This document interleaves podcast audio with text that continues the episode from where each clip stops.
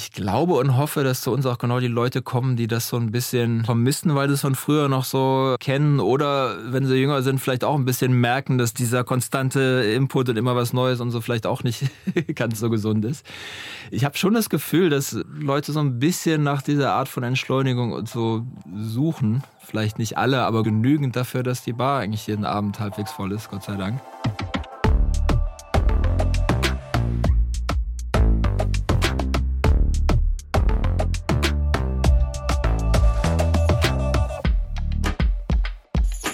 Hallo und herzlich willkommen zu einer neuen Folge von Kilohertz und Bitgeflüster, dem HiFi-Podcast von HiFi.de. Diese Folge wird möglich gemacht durch die freundliche Unterstützung von Dolby Atmos. Vielen Dank an Dolby dafür. Ungefähr in der Mitte dieser Folge stelle ich euch mein persönliches Atmos-Album der Woche vor. Das ist, glaube ich, sehr spannend, also bleibt dran und bis dahin viel Spaß. Und hallo und herzlich willkommen zu einer neuen Ausgabe von Kilohertz und Bitgeflüster. Ich bin unterwegs und nein, jetzt kommt nicht die übliche Warnung vor schlechter Soundqualität, weil ich irgendwas äh, unterwegs aufgenommen habe, sondern im Gegenteil.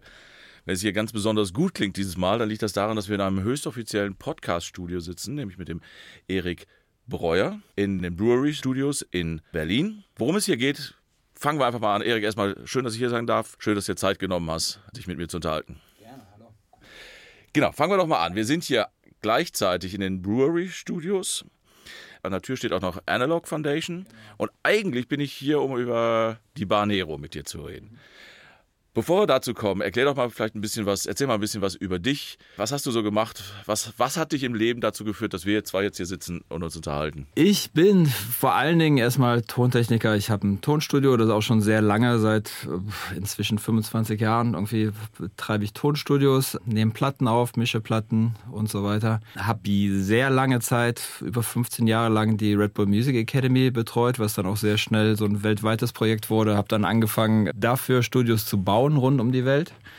Glaube ich, insgesamt für Red Bull 14 Studios gebaut. Mhm. Genau, deswegen halt immer sehr viel unterwegs gewesen äh, und immer so diese, früher wirklich hauptsächlich an Platten gearbeitet und irgendwann ist es dann in, in so eine ähm, Richtung gerutscht, wo es in Tonstudios konzipieren, aufbauen, wenn sie dann fertig waren, äh, ein paar Monate lang da Workshops geben und die ans Laufen bringen und dann wieder zurück nach Hause gehen und, und weiter zu Hause arbeiten. Das war jahrelang mein Business.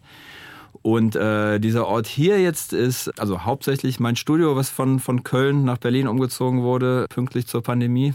Okay. Und im gleichen Zug, ich bin ein paar Jahre vorher schon Teil der Analog Foundation geworden, was eine Initiative, die von Audiotechnica gestartet wurde, ist, zusammen mit so einem kleinen Kollektiv aus eigentlich Tontechnikern und ein paar Produzenten auch. Also der Russ Elevado aus New York, der mich da auch reingebracht hat, äh, ist einer davon. Dann, dann auch das Soundwalk Collective und eben Audiotechniker. Und die Anfangsidee war eigentlich eher so eine ja, so eine Marketinginitiative, um zu gucken, wie man so die analoge Community da draußen, was auch immer das heißt, unterstützen kann. Es fing an mit Sachen zum Record Store Day, Events in Plattenläden und so weiter. Dann kam halt über den Rust diese Coding und analoges Handwerk äh, Geschichte mehr dazu.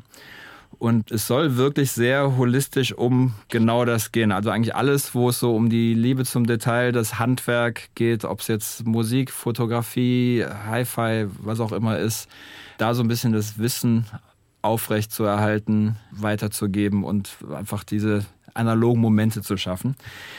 Und als ich dann entschlossen habe, nach Berlin zu ziehen, haben wir gesagt, dann lass doch diesen neuen Ort nicht nur mein Studio sein, sondern auch so ein bisschen so ein Hub für alles, was wir mit der Analog Foundation machen wollen.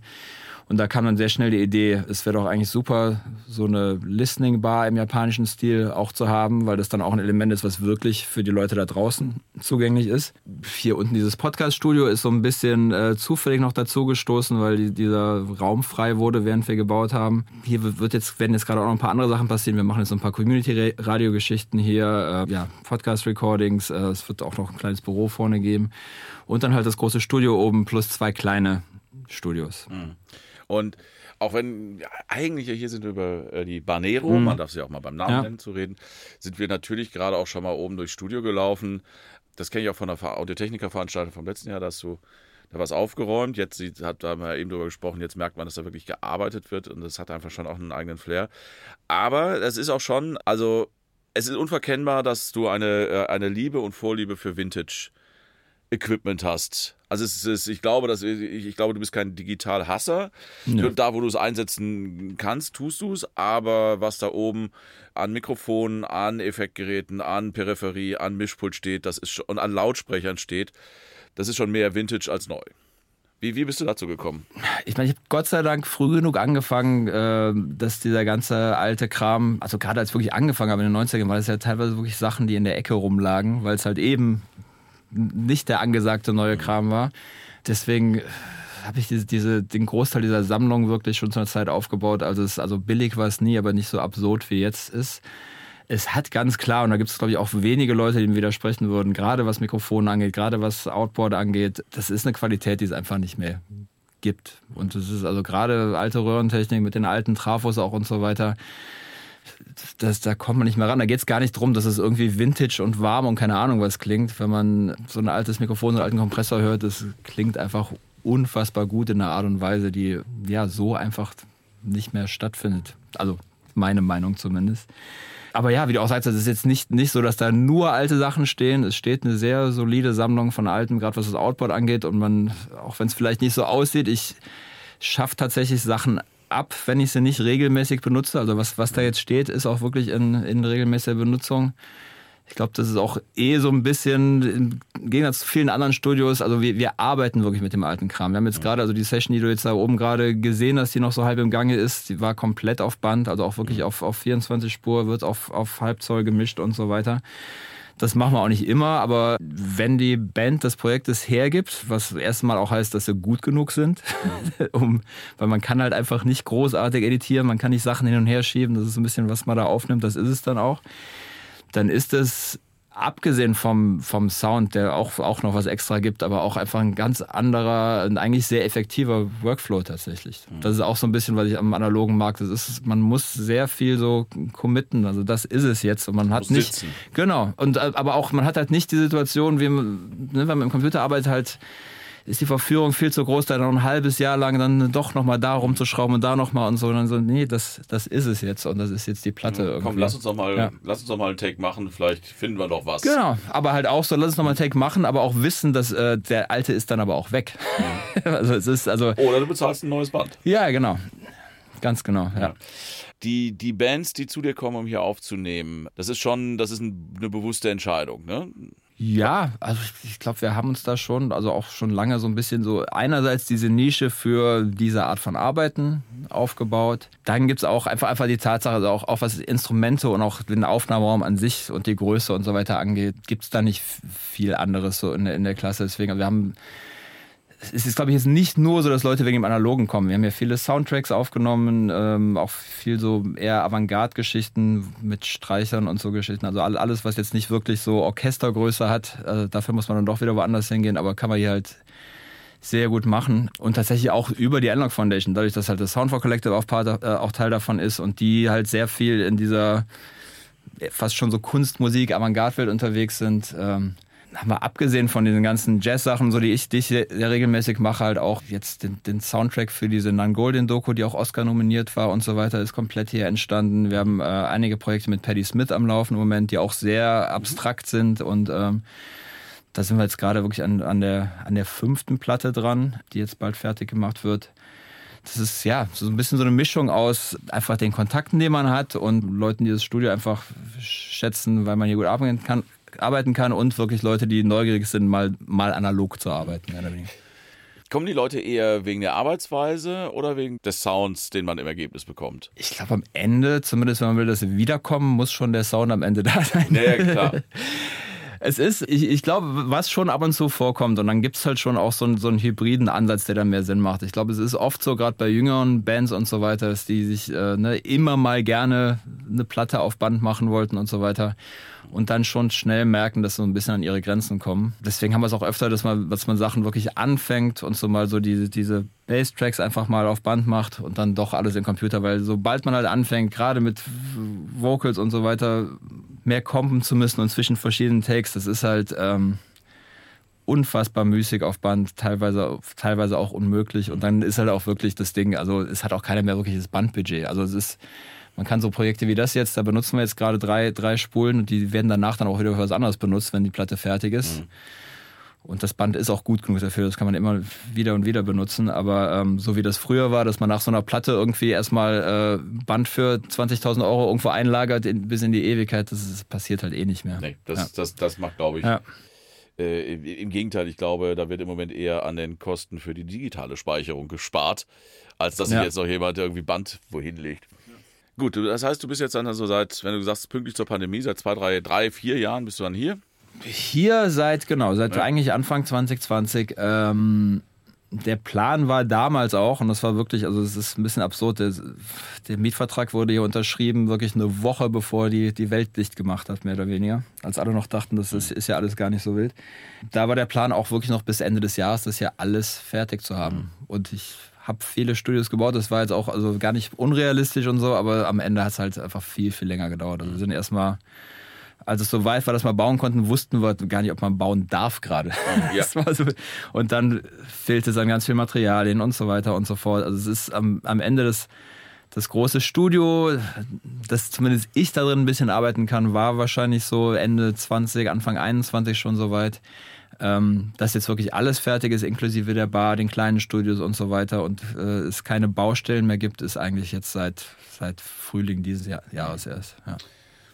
Gut, dann schlagen wir mal so langsam die, den Bogen Analog Foundation, analog aufnehmen. Ich schaue hier auch auf sehr interessante Bilder von Grafiken von Schallplattenspielern mit äh, Covers von äh, Schallplatten. Draußen steht ein, ich möchte es nicht DJ-Pult nennen, obwohl da zwei Plattenspieler ist. das ein DJ-Pult? Das ist ein kleines ne, DJ-Setup, genau, ja. Schallplatte ist schon auch deins zum Musik hören. Auf jeden Fall, ja und auch schon immer. Ich habe tatsächlich so parallel, als ich angefangen habe, also ich habe bis so von, von den Mit-90ern bis, bis frühe 2000er auch tatsächlich aufgelegt. Ja, habe im Plattenladen gearbeitet und so weiter und so fort. Also Vinyl war schon, schon immer großes Thema bei mir. Ja. Denn das ist ja ein ganz wesentlicher Bestandteil, also im Prinzip deiner Vorliebe für Vintage Gear, was eben nicht nur Vintage Studio Ausrüstung, sondern eben auch offensichtlich Vintage HiFi äh, beinhaltet. Und die, das Musikhören auf Schallplatte läuft ja eigentlich ich zeige jetzt in eine Richtung, die man, die die ZuhörerInnen nicht sehen können, aber da drüben in der Bar Nero zusammen. Ganz Erzähl genau. doch mal, vielleicht fangen wir, gehen wir sogar mal einen Schritt zurück. Denn die, du hast eben, hast du es genannt, Listening Bar im japanischen Stil. Was, was darf man sich darunter vorstellen? Wo kommt das her? In Japan gibt es schon sehr, sehr lange, also es hat tatsächlich die ersten haben in den 20ern schon, also noch, noch vor dem Krieg tatsächlich aufgemacht, einfach diese, diese Listening-Bars als, als Orte, ähm, jetzt gar nicht so, so, so Bar im Sinne von, da geht man äh, zumindest nicht nur abends hin, um sich zu betrinken, sondern es waren oft auch eher so Cafés, wo man sich zusammentut, um zusammen Musik zu hören, ein Buch zu lesen und so weiter, aber meistens schon damals mit, mit sehr, sehr guten Anlagen. Ähm, natürlich damals nur von Vinyl eigentlich.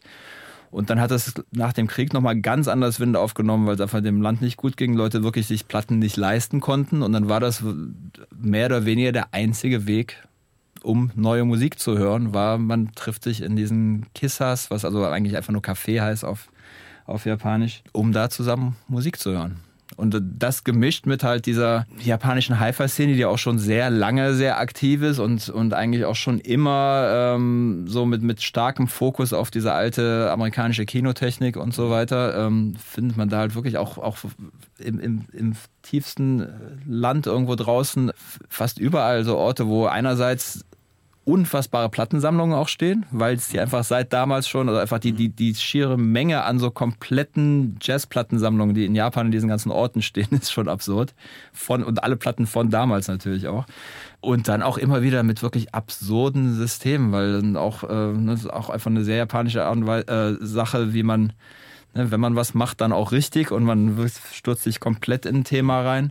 Das gibt es wirklich teilweise Systeme, die von Leuten komplett selbst gebaut sind, die mit Abstand die bestklingendsten Systeme, die ich gehört habe in meinem Leben sind. Also Selbstgebaut ja. heißt dann also Lautsprecher selbstgebaut, Verstärker ja, selbst alles. Ich meine, diese ganze DIY-Szene, da war auch immer noch, aber ähm, ich habe es leider erst, äh, ich, ich kenne es erst so seit den späten 90ern, wo ich so die ersten ein, zwei Male da war, aber ähm, ich glaube, das war früher halt so ein Schlaraffenland in Akihabara, was da irgendwie äh, egal was man bauen wollte, man konnte sich alles so aus der, ja. aus der Grabbelkiste zusammensuchen. Ja.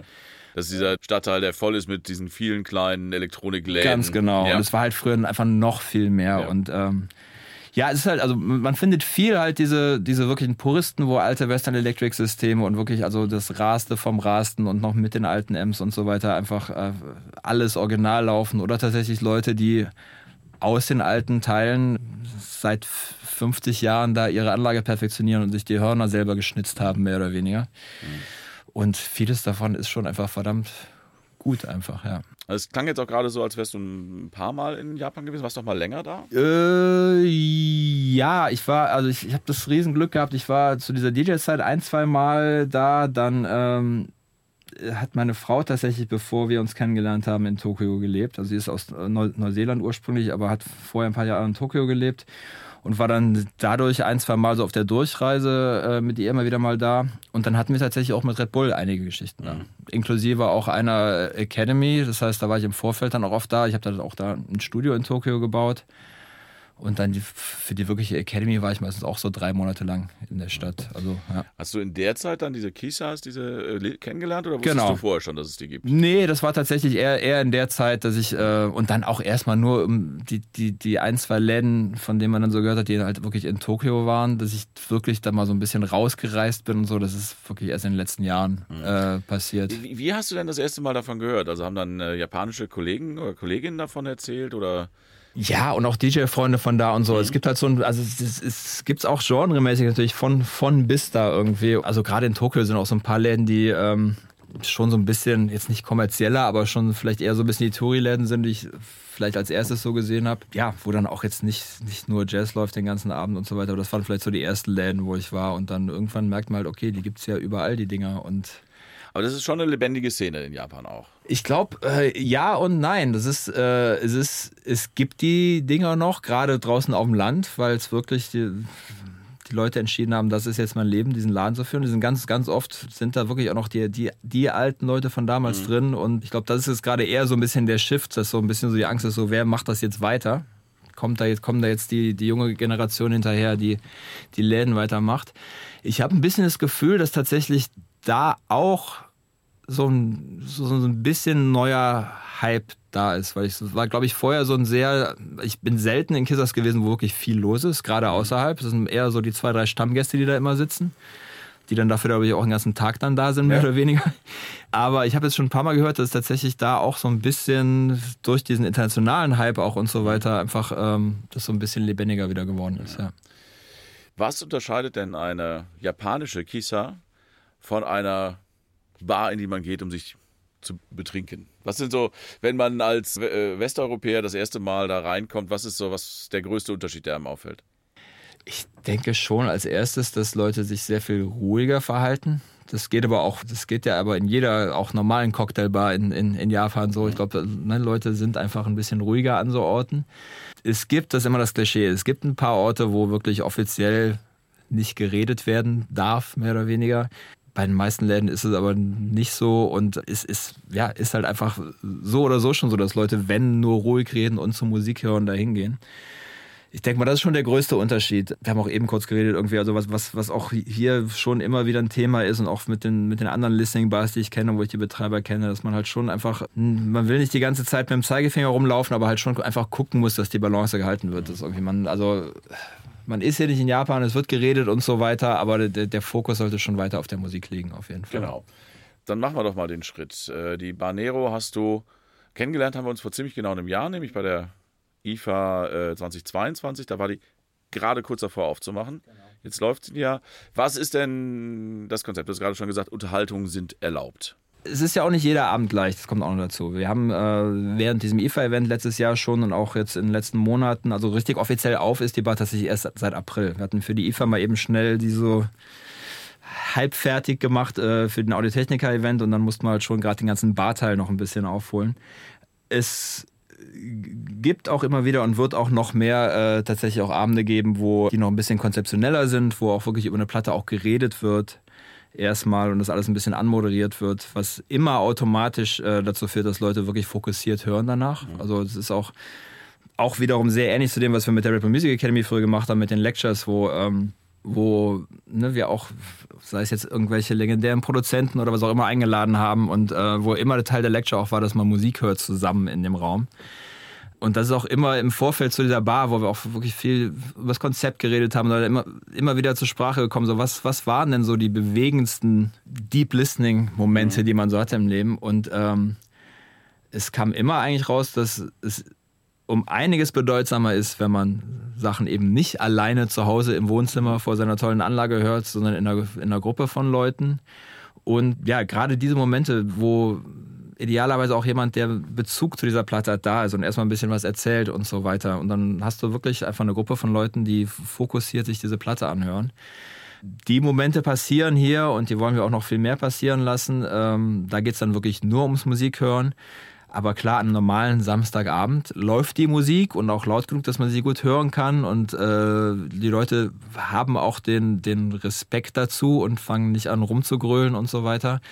Aber ähm, es ist jetzt nicht, dass, dass da absolute Stille ist. Und, mhm. äh, Aber was zu trinken gibt es schon auch noch. Es gibt äh, was zu trinken und auch äh, sehr, sehr Gutes zu trinken, wie ich finde zumindest. Äh, ja, ich habe eben schon gesagt, steht ja durchaus angemessene Auswahl an japanischen Whiskys unter anderem. Genau, und der Jeff, der die, der, der Barmanager ist und äh, auch die Karte macht und so weiter, ähm, war vorher Bartender in eigentlich meiner, meiner Lieblingsbar in Berlin und die Cocktails sind schon auf, auf, auf sehr hohem Niveau, würde ich behaupten, ja. Äh, Essen habt ihr aber nicht? Nee. Ja, machen wir es mal chronologisch, wie du es erzählt hast. Du hast gesagt, es wird mehr Veranstaltungen geben, wo jemand auch was zu den Platten, die laufen, erzählt. Wer wird denn da was über welche Platten erzählen? Was ist da es gibt, also was, was schon passiert ist in der Vergangenheit ist, ähm, einerseits hatten wir zu dem September-Event schon äh, Colleen Murphy hier, ähm, DJ Cosmo, die, die war ähm, Teil der, der, der Loft-Szene um Dave Mancuso in New York, ähm, lebt inzwischen in London und hat vor langer Zeit schon dieses Classic Album Sundays Format äh, etabliert, was damals auf Worldwide FM war.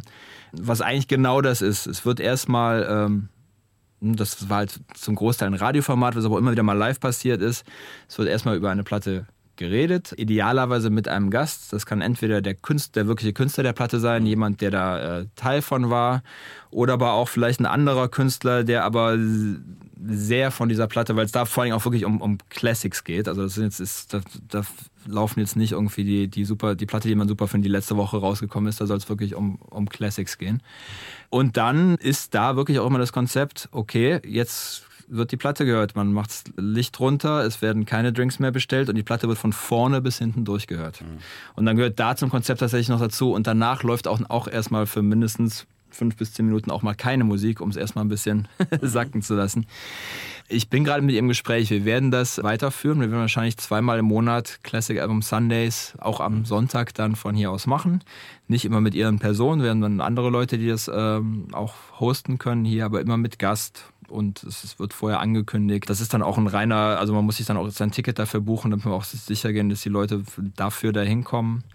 Ähm, das passiert zweimal im Monat. Äh, wir hatten zum Beispiel jetzt beim X-Jazz Festival, was vor ein paar Monaten war, ähm, auch zwei Talks hier von Künstlern, die ähm, beim X-Jazz gespielt haben. Auch wieder dieses so Interviewformat auf der Couch mit Musik, aber auch. Mhm. Genau, an, an, so Geschichten sind wir einfach gerade dran, da ein bisschen Regelmäßigkeit reinzubringen. Und das Gleiche gilt auch für die so Gast-Selectors, die wir immer wieder mal haben. Ähm, es wird immer wieder passieren, wie es bis jetzt auch war, dass einfach Leute, gerade wenn es Bekannte sind, die jetzt gerade in der Stadt sind, um irgendwie woanders zu spielen oder so und Zeit haben, dass die einfach mal einen Abend vorbeikommen und die Platten aussuchen. Aber es wird jetzt auch sehr bald angekündigt, dass es, ich glaube, wir reden gerade von drei bis vier wirklich konstanten Leuten, die einmal im Monat was machen, ähm, gibt. Dass man auch irgendwann ein bisschen weiß, am jeden zweiten Donnerstag spielt dann die Person Platten. Und das sind aber dann Menschen, die das machen weil sie Musik kennen mögen und das Platten hören mögen. Ist jetzt, jetzt nicht so. Also da gibt es jetzt keinen Vortrag eines Musikwissenschaftlers über die Geschichte des Jazz im, in, in New Orleans des äh, 20. Jahrhunderts. Sowas kann durchaus auch passieren. Okay. Bei diesen Selector-Abenden ist es halt wirklich, das sind äh, meistens entweder von Haus aus schon DJs oder einfach Leute mit, äh, mit großen Plattensammlungen. Ähm, mhm.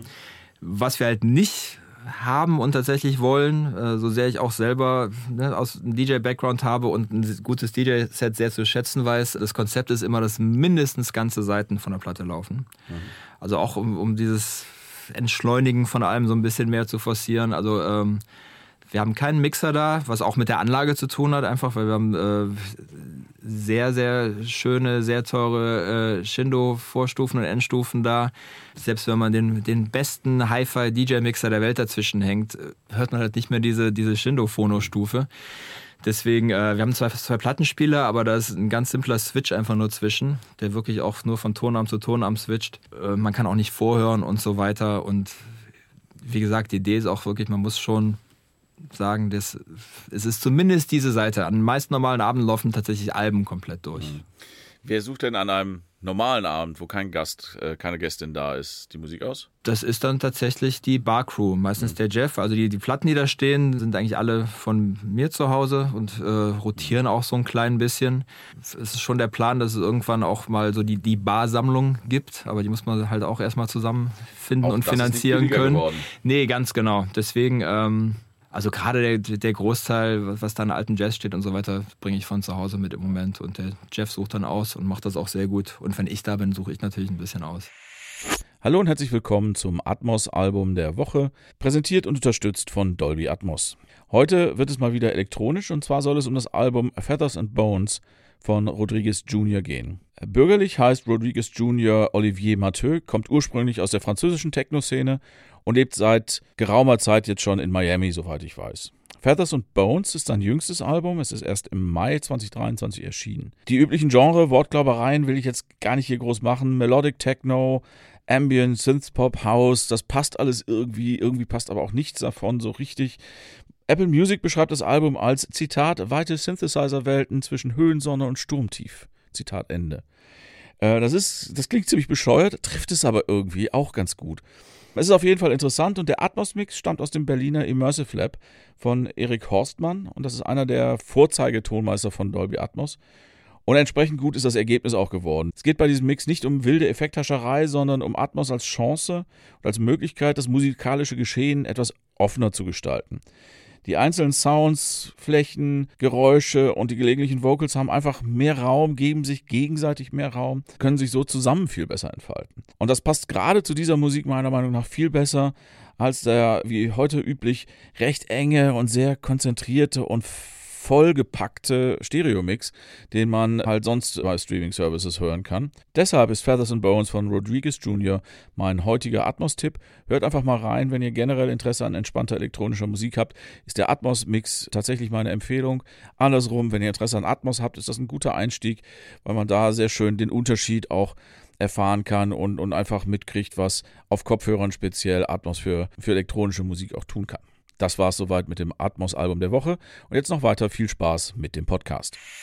Genau, du hast jetzt im Prinzip meine nächste Frage schon beantwortet. Äh, genremäßig seid ihr schon ein bisschen festgelegt. Jein. Jazz oder vielleicht auch Jazz? Ah, es läuft auch durchaus mal ein bisschen Soul, es läuft auch durchaus mal auch, auch interessante Ambient elektronische Geschichten. Okay. Also es ist, es ist auf keinen Fall jetzt absolutes Querbeet. Es, ist, äh, es läuft Musik, wie wir finden, in dem Kontext und auch auf dieser Anlage und so weiter einfach, einfach Sinn macht. Es, es kann auch mal alter Hip-Hop laufen oder was weiß ich was. Also es ist jetzt, es, es wird sicherlich an einem normalen Abend wird, wird viel Jazz laufen irgendwie, aber aber es kann sein, dass in diesem Jazz dann mal irgendwie ein Ambient-Track kommt, also eine Ambient-Maxi kommt, oder, oder ist, legt ihr das dann abendprogrammmäßig fest? Nee, also es wird gar nicht vorher festgelegt. Also bei, bei, den, bei den Gastleuten kann alles Mögliche passieren tatsächlich. Ja, es ist schon, es ist schon viel akustischer Kram. Wenn es elektronische Sachen ist, ist es natürlich dann auch eher, wie soll man sagen, schon eher verspielter, bisschen Arzt, also einfach Sachen, die in dem Kontext Sinn machen. Mhm. Es macht jetzt keinen, keinen Sinn darin, irgendwie Clubmusik laufen zu lassen. Also würde vielleicht in dem Bar-Kontext Sinn machen, aber das ist ist, da geht es da einfach nicht drum. Und es geht ja auch so ein bisschen um dieses Runterkommen und die Musik kommen lassen und so weiter. Deswegen, ähm, ja, es ist schon alles ein bisschen gediegener auf jeden Fall, sagen wir so. Genau, das ist jetzt nämlich auch ein interessanter Punkt. Die musikalische Realität von vielen mhm. sieht, glaube ich, eher so aus, dass sie kaum noch die Geduld haben, Tracks auf Spotify zu Ende zu hören, bevor genau. zum nächsten geskippt wird. Wie bekommt ihr die Leute dazu, die Geduld aufzubringen, eine ganze Platte sich anzuhören? Ich glaube und hoffe, dass zu uns auch genau die Leute kommen, die das so ein bisschen entweder vermissen, weil sie es von früher noch so kennen, oder wenn sie jünger sind, vielleicht auch ein bisschen merken, dass dieses, dieser konstante Input und immer was Neues und so vielleicht auch nicht ganz so gesund ist. Ich habe schon das Gefühl, dass Leute so ein bisschen nach dieser Art von Entschleunigung und so suchen. Vielleicht nicht alle, aber genügend dafür, dass die Bar eigentlich jeden Abend halbwegs voll ist, Gott sei Dank.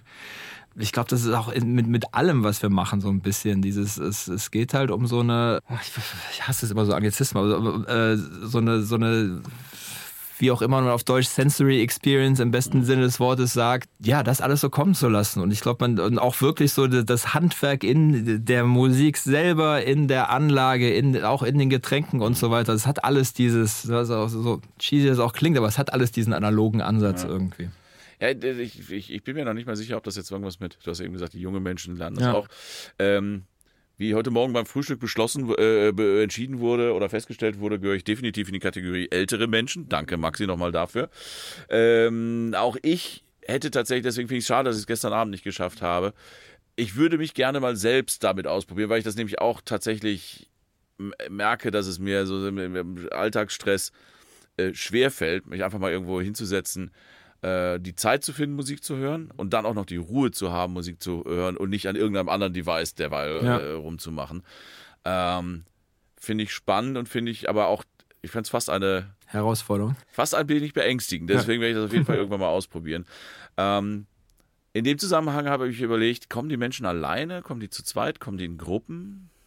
Es sind schon zum Großteil kleinere Gruppen oder zu zweit. Äh, es ist immer wieder was auch super schön. Also es ist eh sehr interessant und schön zu sehen, wer da alles kommt und was für eine Range von Alter, äh, generell was für Leute und so weiter. Und es ist, es ist super. Teilweise hast du wirklich äh, die eine auch schon ein bisschen ältere ähm, Person sitzen, wo man wirklich merkt, die, die ist jetzt wirklich zum Musik hören hier und sitzt da ganz vertieft und, mhm. und mit einem großen Lächeln irgendwie und, und hört Musik den ganzen Abend.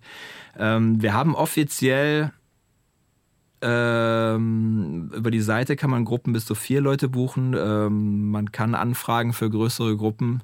Aber es ist halt auch wieder das Ding, je größer eine Gruppe ist, desto lauter wird es dann auch wieder schnell und auch so die ganzen Anfragen. Ich würde gerne meinen Geburtstag, meinen Junggesellenabschied, keine Ahnung was hier ist, dann auch, selbst wenn es Leute sind, die ähm, verstehen, worum es geht, ist vielleicht nicht der richtige, richtige Abend dafür. Ich kann also auf der Webseite, die wir natürlich in Shownotes verlinken, buchen. Muss ich buchen? Ist auf jeden Fall ratsam. Wir halten meistens ein paar Plätze auch aus der Buchung frei, so für, für Walk-ins, aber es ist, ähm, und jetzt gerade, wo jetzt auch der Sommer äh, dem Ende zugeht, irgendwie ähm, wird es, glaube ich, auch eher so sein, dass es schon gerne mal sehr voll ist. Und sehr voll heißt halt auch, wir haben, äh, wir haben dann nur unsere knapp 30 Plätze und lassen dann auch keinen mehr rein. Also, genau, also ja. ich, äh, wir werden sicherlich auch ein paar äh, Fotos in den ausführlichen Shownotes auf hifi.de äh, verlinken. Wenn ihr das Ganze bei Spotify oder woanders hört, ähm, ist das prima. Bei der Gelegenheit lasst uns bitte auch dann eine Bewertung oder ein Abo da, das freut uns immer. Aber da werdet, wenn ihr dann die, die Bilder sehen wollt, äh, werdet ihr die längeren Shownotes auf hifi.de anschauen müssen. Ähm, es ist nicht groß. Ich, hätte, ich bin jetzt ehrlich gesagt, dass du, dass du gesagt hast, es sind 30 Plätze, finde ich, ich hätte sogar fast noch ein bisschen niedriger, äh, weniger geschätzt. Ja, es ist es gibt halt, ähm, man hat halt die, die vier Plätze an der Bar, dann die Tische verteilt, es kommt schnell was zusammen. Wenn wir jetzt so einen Abend haben mit einem Talk und so weiter, fällt natürlich diese ganze Couch-Ecke und so weiter weg, weil mhm. das dann da passiert.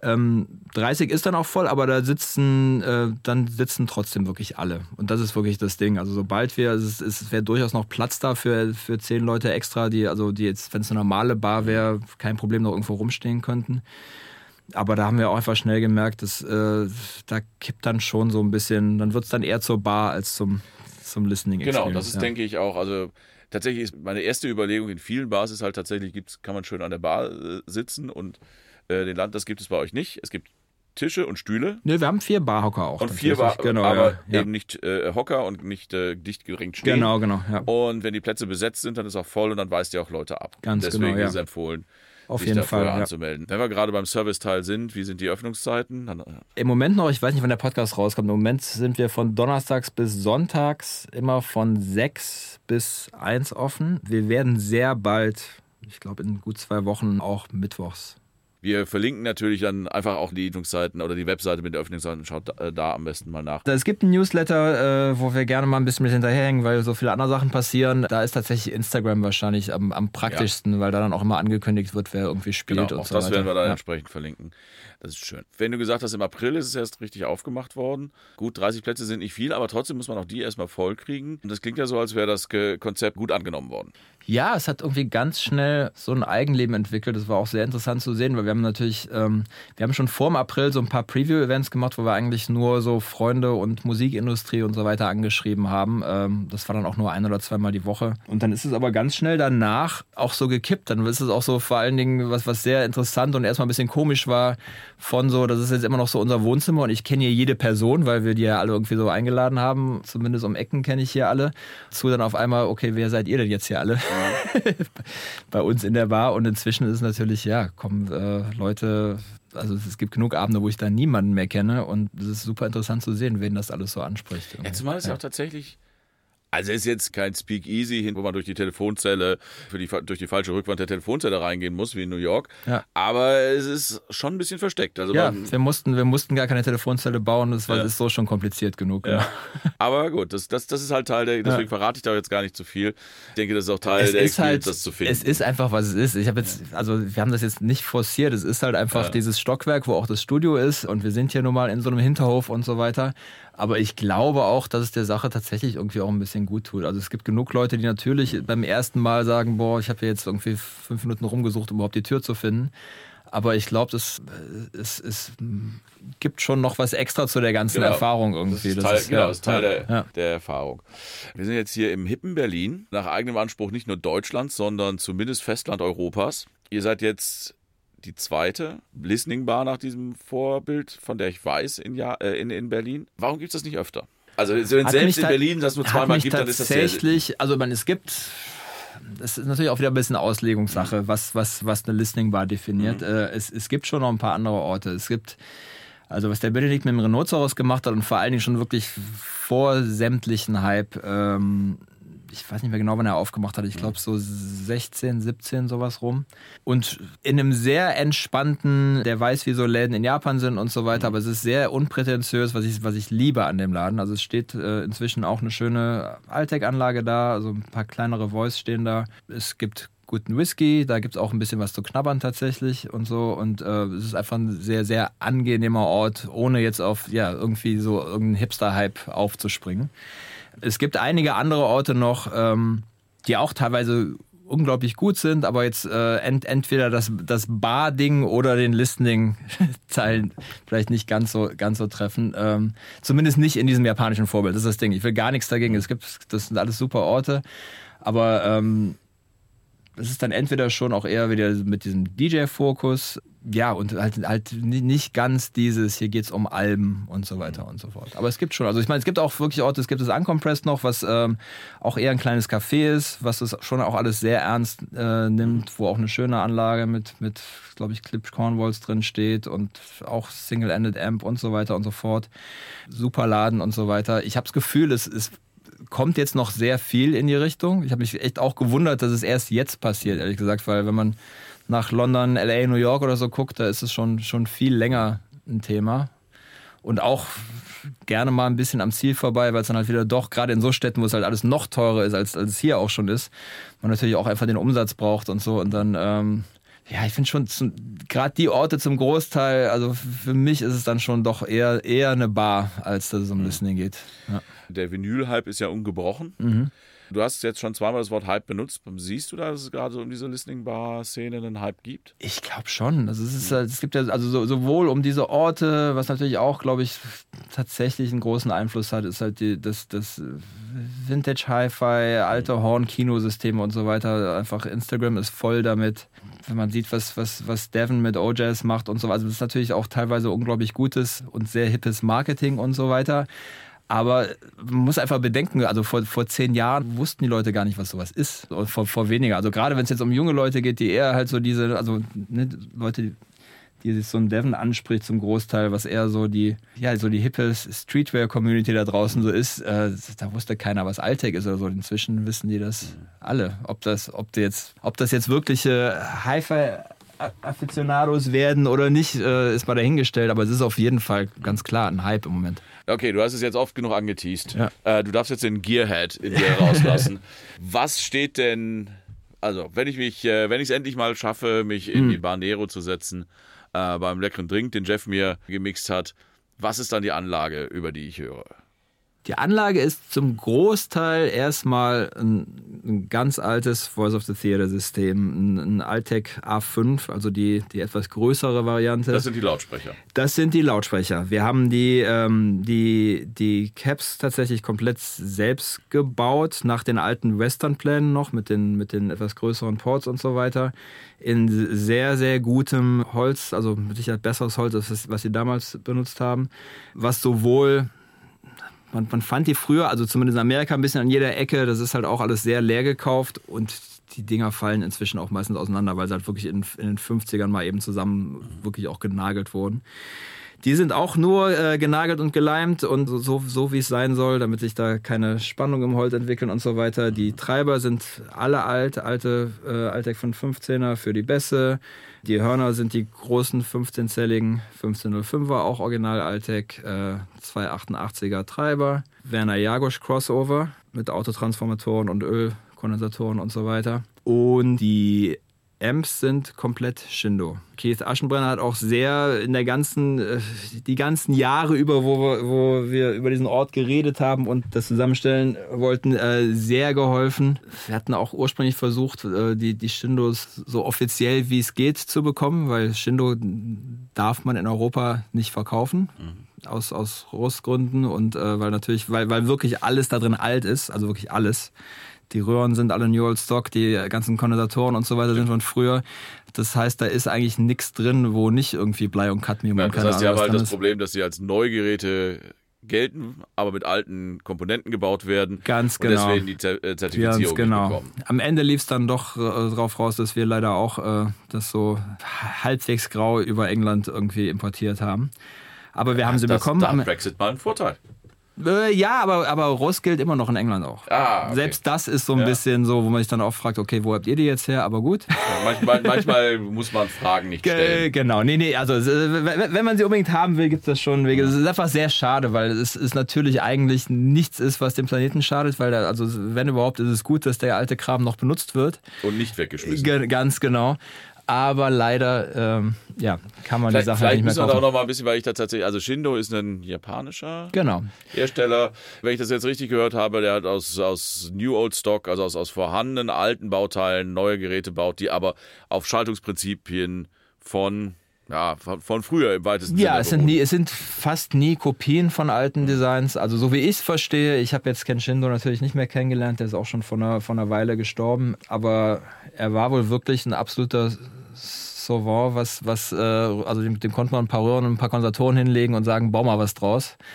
Also bis, bis hin zu dem Level, dass er tatsächlich auch, es gab keinen einzigen Schaltplan, das war alles immer nur bei ihm im Kopf. Und die haben dann wirklich, Gott, mhm. Gott sei Dank, noch kurz bevor er gestorben ist, angefangen, mal so äh, mit, mit, mit seinem Sohn irgendwie ähm, das mal alles ein bisschen, ein bisschen runterzuschreiben. Genau, einer der Söhne baut die Dinger jetzt weiter. Der Keith Aschenbrenner war damals der Auditorium 23, macht in, äh, in Frankfurt war sehr der Antrieb, glaube ich, in der Popularität von Shindo damals. Der hat halt den Vertrieb für hier gemacht und eigentlich seine Lautsprecher und alles immer, immer im, im, mit dem Hintergedanken, das ist für diese Verstärker und so weiter gebaut und auch teilweise die Trafos zugeliefert und so weiter und so fort.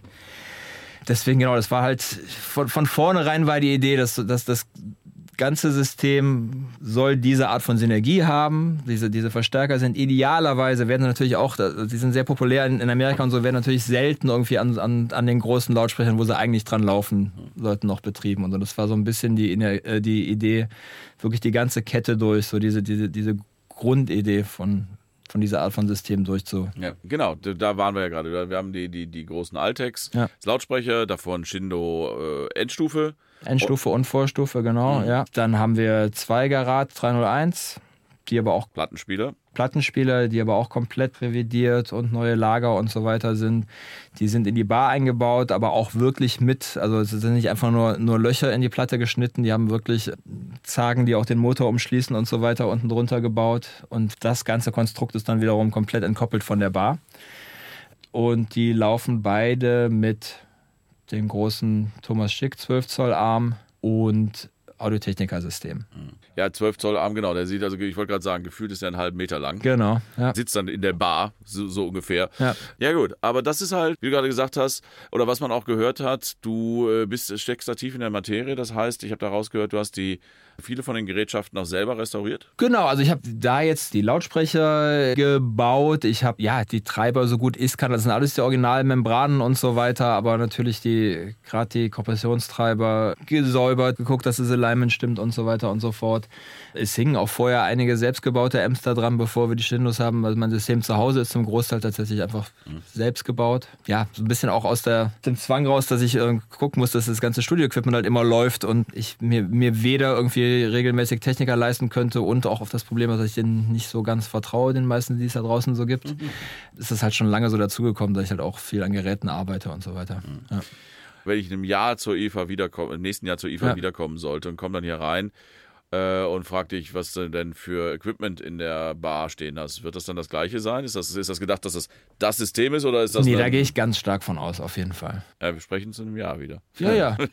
nee, das, das glaube ich schon. Das ist schon genau das System, was ich da haben wollte. Das ist mhm. einfach, ja. Ja. Was Okay, warum ist das genau das System? Also was, Leute kommen da, um Ruhe Musik zu hören, aber keiner von denen sitzt ja jetzt im klassischen HiFi-Sweet-Spot. Der Raum ist akustisch, glaube ich, recht gut behandelt. Also, ja. also habt ihr was gemacht?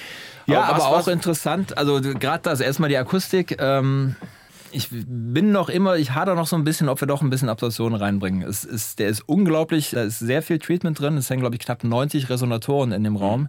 Aber halt nur Resonatoren, eigentlich gar keine Absorber weil gerade so Hornsysteme, ich wollte einerseits vermeiden, dass es da wie in einem Studio in der Regie klingt, also mhm. einfach total tot und so diese Art von präzise und gerade auch Hornsysteme einfach den Raum sehr erregen und man, äh, man will eigentlich, ähm, ne, dass, dass der Raum ein bisschen Teil des Sounds wird.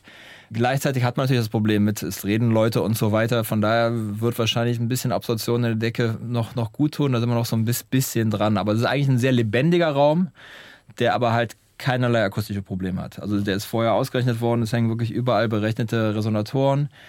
Das heißt, es ist immer noch alles sehr reflektierend, aber wenn es Problemfrequenzen gibt, werden die da, wo sie sind, einfach behandelt. Genau das, was du gerade meintest und warum ich denke, dass dieses System gut dafür ist. Es gibt nicht diesen einen Sweet Spot, aber wenn du diese großen 15-zelligen Hörner hast, die haben so eine unglaublich weite Dispersion. Also ich, ich verstehe eh dieses Imaging von so großen Hornsystemen nicht, weil einerseits ist es so breit und es ist fast schon egal, wo man sitzt. Mhm. Und gleichzeitig hat man trotzdem noch so ein gutes Stereobild, mhm. was eigentlich einem nicht in den Kopf geht. Also vor allen Dingen, wenn man so dieses klassische, man muss, setz dich bitte genau dahin und beweg dich nicht mehr, Stereobild ja. im Kopf hat. Gerade das machen die halt unglaublich gut. Es gibt eigentlich keinen Platz da in der Bar, wo man sitzt und denkt, boah, ich würde jetzt aber viel lieber irgendwie zwei Meter weiter rechts sitzen. Mhm. Also idealerweise sitzt, sitzt man zwischen den Sp äh, Lautsprechern irgendwo. Aber es ist jetzt wirklich gar nicht so kritisch, dass man genau in diesem Dreieck sitzt. Irgendwo. Gut, und da jetzt, glaube ich, auch keine absurden Lautstärken äh, nee. fahrt, ist es auch egal, wenn man ja. an dem Tisch direkt vor der Box genau. sitzt. Ja. ja. Okay, ist also der Sound ist so der erste Punkt, warum du sagst, das ist das ideale System. Ja. Machen wir uns nichts vor, wenn bei, bei Vintage geht es halt auch immer so ein bisschen um, um Style. Ne? Also ich finde, es passt einfach sehr gut in den, in den Raum. Auch ja, es sind natürlich unglaublich schöne Möbelstücke, auch klar. Ja, aber ich glaube schon, wir hatten eben schon mal kurz darüber gesprochen. Ich glaube, mein Weg zum Vintage Hi-Fi war auch einfach dadurch, dass ich irgendwann gemerkt habe, ich sitze den ganzen Tag im Studio, höre auf sehr präzisen Anlagen, die halt dann, dann eher schon in, in diese ja, moderne, sehr gedämpfte, sehr kontrollierte Hi-Fi-Richtung gehen. Und habe halt irgendwann gemerkt, so sehr das auch genau die Werkzeuge sind, die ich im Studio brauche, dass es da weniger um die Musik als die Musik zu überanalysieren und auseinandernehmen und auf, auf entweder Fehler finden oder sich auf Details konzentrieren geht. Das war genauso der Punkt, dass es für mich dann irgendwie, es war glaube ich auch vielleicht zu der Zeit, wo ich das erste Mal so richtig von diesen Orten in Japan und so was mitbekommen habe, einfach gemerkt habe, okay, bei, wenn ich so Lautsprecher höre, höre ich mir die Musik an, mehr als alles andere. Und die sind auch unglaublich detailliert. Äh, wir hatten eben mal kurz irgendwie das andere System, was wir gerade zusammengebaut haben mit den, mit den kleinen Altec Coaxial mit den 604 mhm. gehört, wo auch, die haben eigentlich ein unglaubliches Detail und auch ein ganz klares Imaging, aber ein sehr anderes als so moderne Hi-Fi-Lautsprecher. Und es ist halt nicht diese, diese Art von Detail, wo man sich irgendwie nur über dieses Detail erfreut, sondern irgendwie kommt die Musik immer noch. Und ich finde, noch mehr als bei den meisten modernen, ja, die sehen super aus, aber, aber die meiste Zeit denkt man gar nicht groß über die Lautsprecher nach, sondern das ist einfach nur diese Musik im Raum. Und die laden den Raum halt auch einfach sehr gut mit Musik. Und ja, für so einen Ort ist das, glaube ich, schon einfach das Richtige. Funktioniert das deiner Meinung nach mit jeder Musik oder du sprachst eben, es muss, äh, von, als wir darüber gesprochen haben, welche Musik läuft, meintest du, es muss halt eben schon in den Kontext passen.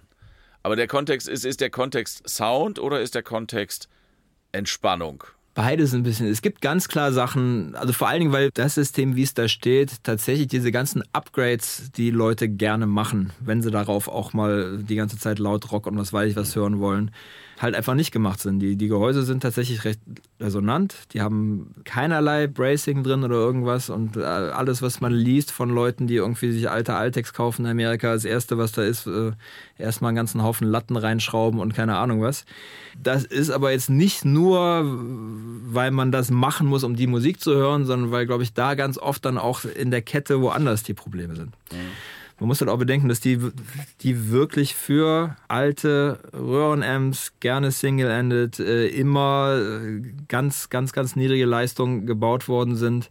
Alles 16 Ohm, 16 Ohm in 16 Ohm rein. Unglaublich niedriger Damping-Faktor deswegen. Also auch wieder das Gegenteil von modernem Hi-Fi ja. eigentlich. Und was man, was man halt immer merkt, wenn man gerade diese, diese, diese Voice-Systeme mal an einem modernen Amp hört, mit halt einem hohen Damping-Faktor und, und so weiter und so fort, machen die auf einmal die komischsten Resonanzen und klingen einfach nicht mehr gut. Mhm. Gerade so um die 200 Hertz rum und so, so, so komische tiefe Mitten-Resonanzen, äh, die aber überhaupt nicht stattfinden, wenn der Amp, der da eigentlich dran gehört, mhm da dran hängt. Und das ist halt so ein bisschen das, das Ding. Das, und das sind die Sachen, die kann man loswerden, wenn man all diese Sachen macht und, und noch versteift und so weiter. Gleichzeitig geht halt einfach dieser, dieser Gedanke von so einem Gehäuse kann auch Resonanz sein und ein bisschen fast wie ein Instrument sein, ähm, geht natürlich dann ganz schnell verloren. Ja, das ist, das ist halt das perfide an Vintage HiFi. Ja. Das macht nur Sinn, wenn du mehr Vintage HiFi ja. hast.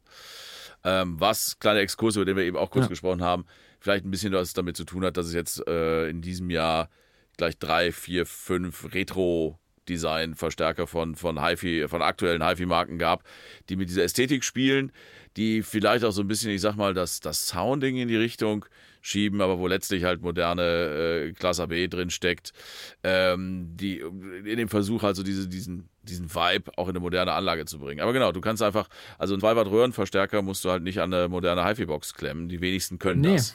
Und nee, und vor allen Dingen ist halt natürlich auch das Ding bei, bei, bei Röhrentechnik im Allgemeinen und bei Eintaktern halt noch viel mehr, ist, bist du halt wirklich in der Welt, wo wirklich auf einmal du jedes Element einfach hörst, weil es, sind eh nur drei Sachen im mhm. Signalpfad mehr oder weniger. Und dann äh, kann mir auch keiner erzählen, da spielt dann auch eine Rolle, was für ein Kondensator und gerade Ausgangstrafos müssen halt auch schon ordentlich sein, damit die die ganze Bandbreite abbilden und das, das es nicht in billig ja. irgendwie. Das ist einfach äh, irgendein Push-Pull Amp, der auch an modernen Lautsprechern hängt, auch mit Röhren, kann man sicherlich mit einem okayen Budget bauen, aber das ist halt das Absurde. Eigentlich ist da fast nichts drin, aber es muss halt alles verdammt gut und dadurch leider auch teuer sein ja. bei den Dingern. Wunderbar. Wir haben jetzt ganz lange uns davon zurückgehalten, über, über Technik zu mhm. reden. Das finde ich auch gut. Wir haben viel über Musik und über Hören und so weiter gesprochen. Deswegen würde ich sagen, äh, bevor das in die Richtung weitergeht, ja. kommen wir auch mal so langsam zum Ende und enden mit Musik. Mhm. Denn da habe ich dich jetzt nicht darauf vorbereitet, weil in deinem Fall bin ich davon ausgegangen, dass du das quasi auf der aus der Hüfte schießt. Zumindest solange ich es nicht vergesse, frage ich meine Gäste immer, ja, letztlich bitte ich um Musiktipps. Mhm. Und mein Bild, was ich jetzt sehe, wäre Erik, der halt einen Tag hier im Studio gearbeitet hat, Feierabend macht, es ist halt drüben ist kein Barbetrieb, mhm. aber so einfach nochmal rübergeht und nochmal drei Platten rausholt, weil er es gerade braucht. Ja. Welche drei Platten wären das? Wir haben lustigerweise für die, für die High-End in, in München so eine kleine Best-of von der Bar-Liste auch gemacht, weil es da so eine kleine Broschüre gab. Deswegen wird es mir sehr schwer fallen, nicht davon auch einfach wieder Sachen zu picken, weil da hat man uns genau die Frage eigentlich schon gestellt. Aber dann ist es doch genau, perfekt, genau. dann hast du es doch schon gemacht also gerade dieses zum Runterkommen, da werden auf jeden Fall ein paar Jazz und ein paar eher ruhige Sachen dabei sein, gerade nach so einem Tag im Studio. Ich würde sagen, was hatten wir da drauf? Wir hatten einmal, fangen wir mit mal eher, eher so einer Ambient-Platte, auch schon ein paar Jahre alt, die aber immer wieder in, sowohl in der Bar als auch zum Lautsprecher äh, Test hören und so läuft. Und vielleicht gar nicht offensichtlich eine sehr Hi-Fi klingende Platte ist, aber das wäre ähm, die Johnny Nash und Susan Kraft-Platte, die Passive Aggressive heißt. Das ist jetzt ein bisschen, wahrscheinlich ein bisschen sehr left field. Das war auch das, was wir eben kurz gehört haben Ja. auf den, auf den Altex oben. Ähm, ist einfach eine sehr, sehr ruhige, aber sehr interessante und ich finde auch gerade soundmäßig sehr interessante Platte. Ich würde mal eine reinnehmen, die wir jetzt gerade fertig gemacht haben. Es wird noch ein bisschen dauern, bis sie rauskommt, aber ähm, die wir komplett hier im Studio aufgenommen haben. Das ist das neue Album von Abashe. Das ist ein, ähm, ein Künstler aus Ungarn, der in Berlin wohnt, mit dem ich sehr viel hier im Studio arbeite. Die Platte heißt Awakening, wird hoffentlich sehr bald rauskommen. Ist auch komplett im, hier im Studio und äh, alles nur Live-Takes mit alle, allen in einem Raum. Die geht so ein bisschen von Deepen Jazz zu Afrobeat zu ein paar anderen Geschichten. Was nehmen wir als letzte? Irgendwas Altes. Dann nehmen wir auch, äh, auch eben schon gehört, dann nehmen wir die Crescent von John Coltrane. Ein Klassiker. Ja. Ja. Schöne Mischung. Erik, vielen Dank. Danke Also dir. nicht nur für die Musiktipps, sondern auch für das Gespräch. Hat mir Spaß gemacht. Ähm, euch danke ich fürs Zuhören. Ich habe es eben schon mal kurz erwähnt. Ich mache es nochmal, weil das ist auch so ein bisschen mein Job. Wenn ihr uns auf der Podcast-Plattform eurer Wahl eine Bewertung da lasst oder noch besser ein Abo, hilft das uns und ihr verpasst dann auch die nächste Folge nicht mehr. Und ansonsten nehme ich tatsächlich mit, selbst wenn ich es nicht in absehbarer Zeit äh, in die Bar Nero oder eine andere Lissing Bar äh, schaffe, ich habe mir vorgenommen, mich einfach mal tatsächlich mir die Zeit zu nehmen. Das muss man heutzutage, mal äh, ein Album wieder durchzuhören. Ich erzähle dann bei Gelegenheit, was es war, das, war, das muss ich mir jetzt noch überlegen. Es geht in zwei Wochen weiter mit meinem Podcast und bis dahin bedanke ich mich fürs Zuhören. Auf Wiedersehen, bis bald. Ciao. Danke.